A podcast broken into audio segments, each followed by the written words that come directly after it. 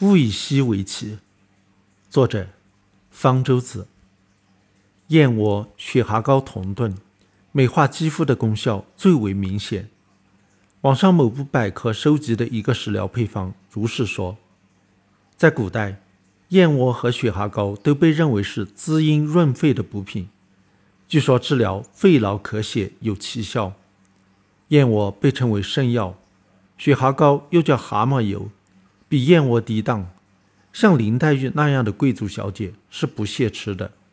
每天早上吃的是冰糖燕窝粥，虽然吃了无数调理虚损劳疾之圣药，林小姐还是年纪轻轻，魂归离恨天。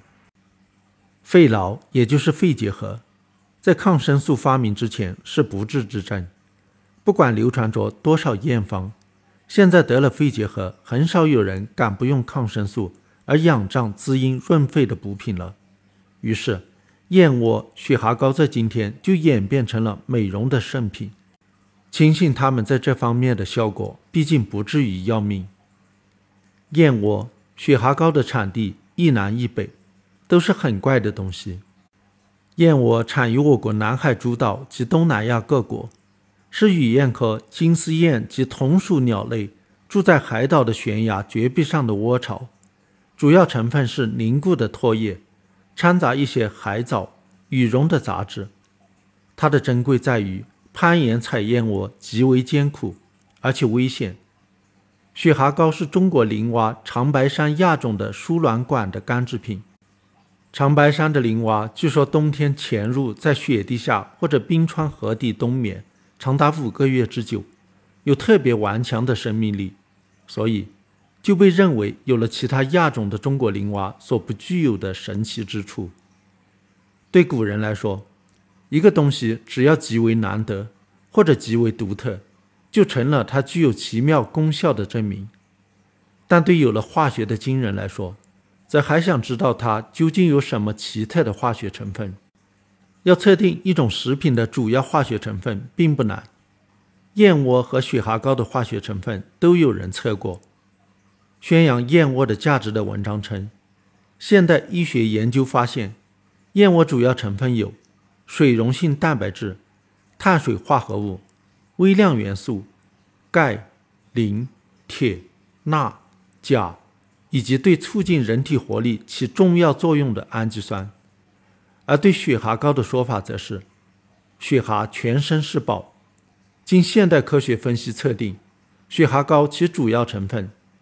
蛋白质含量高达百分之五十一点一到百分之五十二点六，脂肪百分之四，矿物质百分之四点七，并含有人体所需的十八种氨基酸、蛙醇、不饱和脂肪酸、核酸、磷脂化合物、多种维生素和钾、钙、铁、磷、镁、锰、硒等十三种微量元素。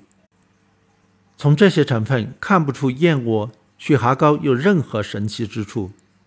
蛋白质、碳水化合物、不饱和脂肪酸、维生素、微量元素固然是人体必需的营养素，但是许多日常食物中也都有，比如鸡蛋，含有品质最好的蛋白质，人体所需的全部氨基酸、碳水化合物、脂肪酸，十几种维生素，十几种矿物质。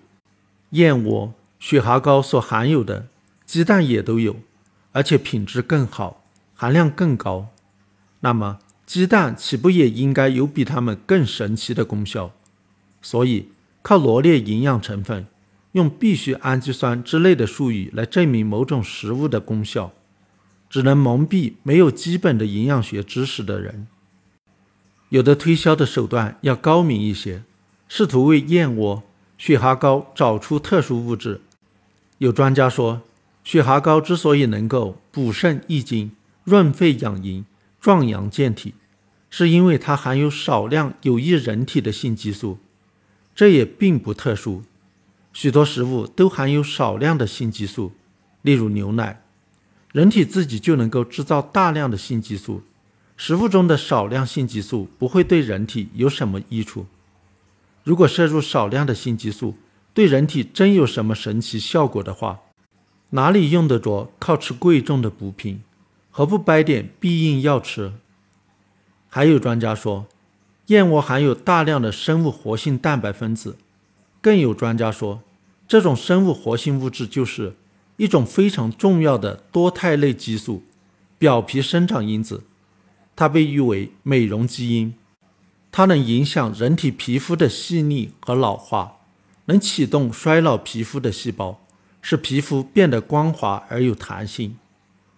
但是这些专家忘了基本的生物化学常识：即使表皮生长因子在人体内真有这些功能，来自食物中的表皮生长因子也无法被人体利用，作为一种生物活性蛋白分子或者多肽类激素，被煮熟后就失去了活性，而且在消化道中将被分解成氨基酸才能被吸收进人体。何况。如果表皮生长因子真有此等奇效，并不难证明。现在完全可以用遗传工程的方法进行生产，再注射到人体。可能有人会说，也许燕窝、雪蛤膏中含有某种未知的神奇物质呢？这种未知的可能性当然永远无法排除。但是，这种神奇物质如果存在的话，含量必然极其轻微。燕窝、雪蛤膏的每次用量不过几克，其中的未知神奇物质的含量更是少的可以忽略不计了。否则，这该是多么强大的物质啊！当然，如果燕窝、雪蛤膏并无什么神奇功效，我们也就不必费心去寻找其中有什么神奇物质。我们有什么理由相信燕窝、雪蛤膏有奇效呢？许多人马上就会以千百年来的经验作为理由，但是经验有时有效，更多的时候却是以讹传讹。千百年来使用燕窝、雪蛤膏治疗肺痨咳血的经验，现在已经无人相信，又何必相信他们的美容奇效？有人声称，港台地区许多当红的影视明星护肤养颜、永葆青春的秘密，就是吃燕窝。影视明星卸妆后的真面目本来就少有人知道，他们永葆青春的秘密恐怕更多的是靠化妆和美容，而不是靠吃什么神奇食品。